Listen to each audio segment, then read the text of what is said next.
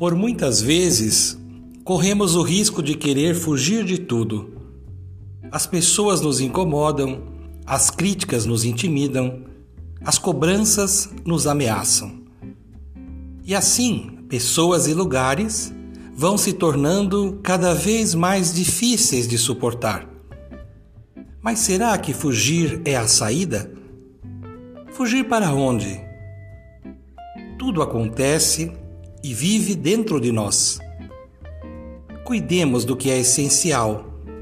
Deixemos passar tudo que se revela provocativo em nossa vida. A calma interior gera paz duradoura. Cultivando a cultura da paz, um grande abraço.